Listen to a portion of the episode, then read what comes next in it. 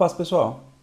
Dando continuidade à nossa série sobre as bem-aventuranças aqui no Palavra, hoje vamos lá para o Mateus 5,10, que são bem-aventurados os perseguidos, que diz assim: Bem-aventurados os que sofrem perseguição por causa da justiça, porque deles é o reino dos céus. Para começar, eu queria te fazer uma pergunta. Você já sofreu perseguição? Você se considera um, ou já se considerou em algum momento de sua vida, um perseguido?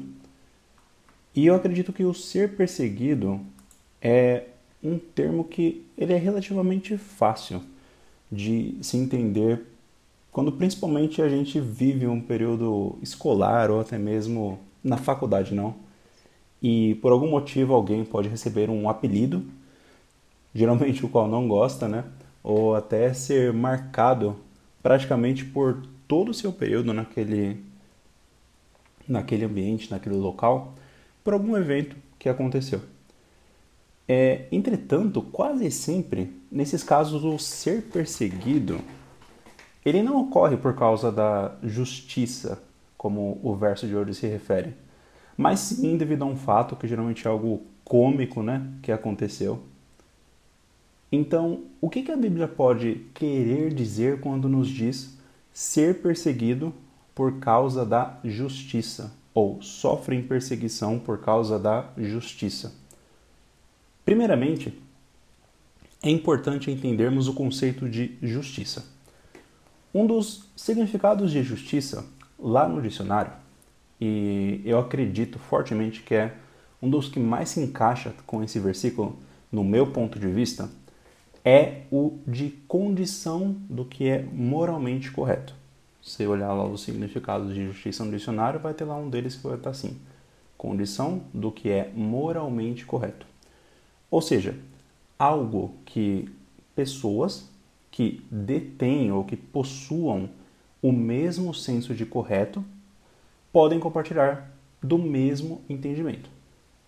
Quer dizer, não só de correto, mas de moralmente correto. Então, o que levaria alguém a ser perseguido por causa da justiça? Simples. Pelo mesmo motivo do significado de justiça. Depender desse entendimento do que é moralmente correto, que pode variar de pessoa para pessoa. Então, eu posso ter o meu entendimento humano do que é moralmente correto para uma dada situação e você pode ter a sua. E aí, se eu tomar uma atitude com base no meu entendimento do que é moralmente correto em uma situação que difere, que vai contra aquilo que você tem que é moralmente correto, ou seja, é quase algo que é universal no seu ponto de vista, que não se discute, isso vai te levar a ser contra a minha atitude. E aí pode levar realmente, ao meu ponto de vista novamente, tá pessoal? A essa perseguição, que é algo que infringe algo que você tem como moralmente correto com base na outra pessoa. E aqui, que é importante que entendamos que o Senhor, ele não deseja que nós vivamos a nossa visão de justiça, a nossa visão daquilo que nós temos como certo. Por mais boas que sejam nossas intenções.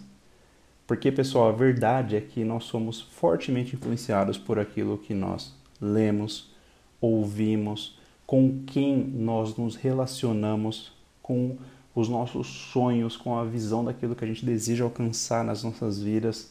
Então, isso faz com que nosso senso de justiça perante o Senhor, ele quase todas as vezes seja é, falho, ele seja incorreto né? Então, o Senhor, ele deseja que nós realmente vivamos aquilo que ele tem como correto. O Senhor, que é perfeito, que ele é um Deus justo, ele é a própria é, justiça nesse caso, né? É, como representação da justiça para as nossas vidas. Então, não a minha justiça ou a sua justiça, mas a justiça do Senhor para as nossas vidas. E eu queria ler aqui para vocês uma passagem que eu acho que menciona muito bem esse sentido do que eu estou comentando, que está lá em João 18, que diz assim: Isso é quando Judas foi levar os soldados, os guardas, né, para capturarem Jesus. Que diz assim: Então Judas foi para o olival, levando consigo um destacamento de soldados e alguns guardas enviados pelos chefes dos sacerdotes e fariseus, levando tochas, lanternas e armas. Jesus, sabendo tudo o que ia acontecer, saiu e lhes perguntou: A quem vocês estão procurando? A Jesus de Nazaré, responderam eles. Sou eu, disse Jesus. E Judas, o traidor, estava com eles. Quando Jesus disse: Sou eu, eles recuaram e caíram por terra. Novamente lhes perguntou: A quem procuram? E eles disseram: A Jesus de Nazaré. Respondeu Jesus: Já lhes disse que sou eu. Se vocês estão me procurando, deixem ir embora estes homens. Isso aconteceu para que se cumprissem as palavras que ele dissera: Não perdi nenhum dos que me deste. Simão Pedro, olha só pessoal, que trazia uma espada, tirou-a e feriu o servo do sumo sacerdote, decepando-lhe a orelha direita. O nome daquele servo era Malco. E aqui você pode imaginar que Jesus ia, de acordo com o nosso senso de justiça, porque Jesus estava sendo capturado, né, sem ser realmente culpado, aplaudir a atitude de Pedro, né, falar parabéns Pedro, vamos lá, vamos nos defender porque nós estamos certos. Mas não, olha o que Jesus, é, o que a passagem segue falando aqui. Jesus, porém, ordenou a Pedro: guarde a espada. Acaso não haverei de beber o cálice que o Pai me deu? Assim, o destacamento de soldados com seu comandante e os guardas dos judeus prenderam Jesus. João 18, 13, 12. Olha só, pessoal, essa passagem, como ela representa realmente que o nosso senso de justiça, olha só aqui, de Pedro, que andava com Jesus, era um dos discípulos de Jesus. Então ele via os milagres que Jesus fazia, ele era constantemente ensinado por Jesus. Até ele, né, que pôde realmente aqui presenciar de perto né, a caminhada de Jesus nessa terra, foi realmente teve um julgamento falho. Então é muito importante que nós saibamos que o nosso julgamento quase sempre, tá, de justiça, fora do Senhor, ele vai ser falho. Ele vai ser contra aquilo que o Senhor tem como justiça. Pode acontecer de não ser, tá? Mas pode acontecer de ser. Por isso que é muito importante que cada um de nós busque a instrução do Senhor, para entender realmente o que, que a justiça do Pai pode representar em nossa vida, na nossa maneira de viver e principalmente nas nossas ações, ou seja, naquilo que fazemos que afeta a outros e que manifesta realmente o que o Senhor é em nossas vidas. Porque Deus, ele é bom, pessoal. Ele nos ama e todos os que são guiados, está em Romanos 8,14 pelo Espírito de Deus, esses são filhos de Deus. Então, tem outra passagem que fala assim: Mas a todos quantos o receberam, a Jesus Cristo se refere, foram chamados filhos de Deus. Então, hoje, nós temos esse, esse privilégio de permitir e recorrer ao Espírito Santo para que ele possa nos guiar e nos orientar.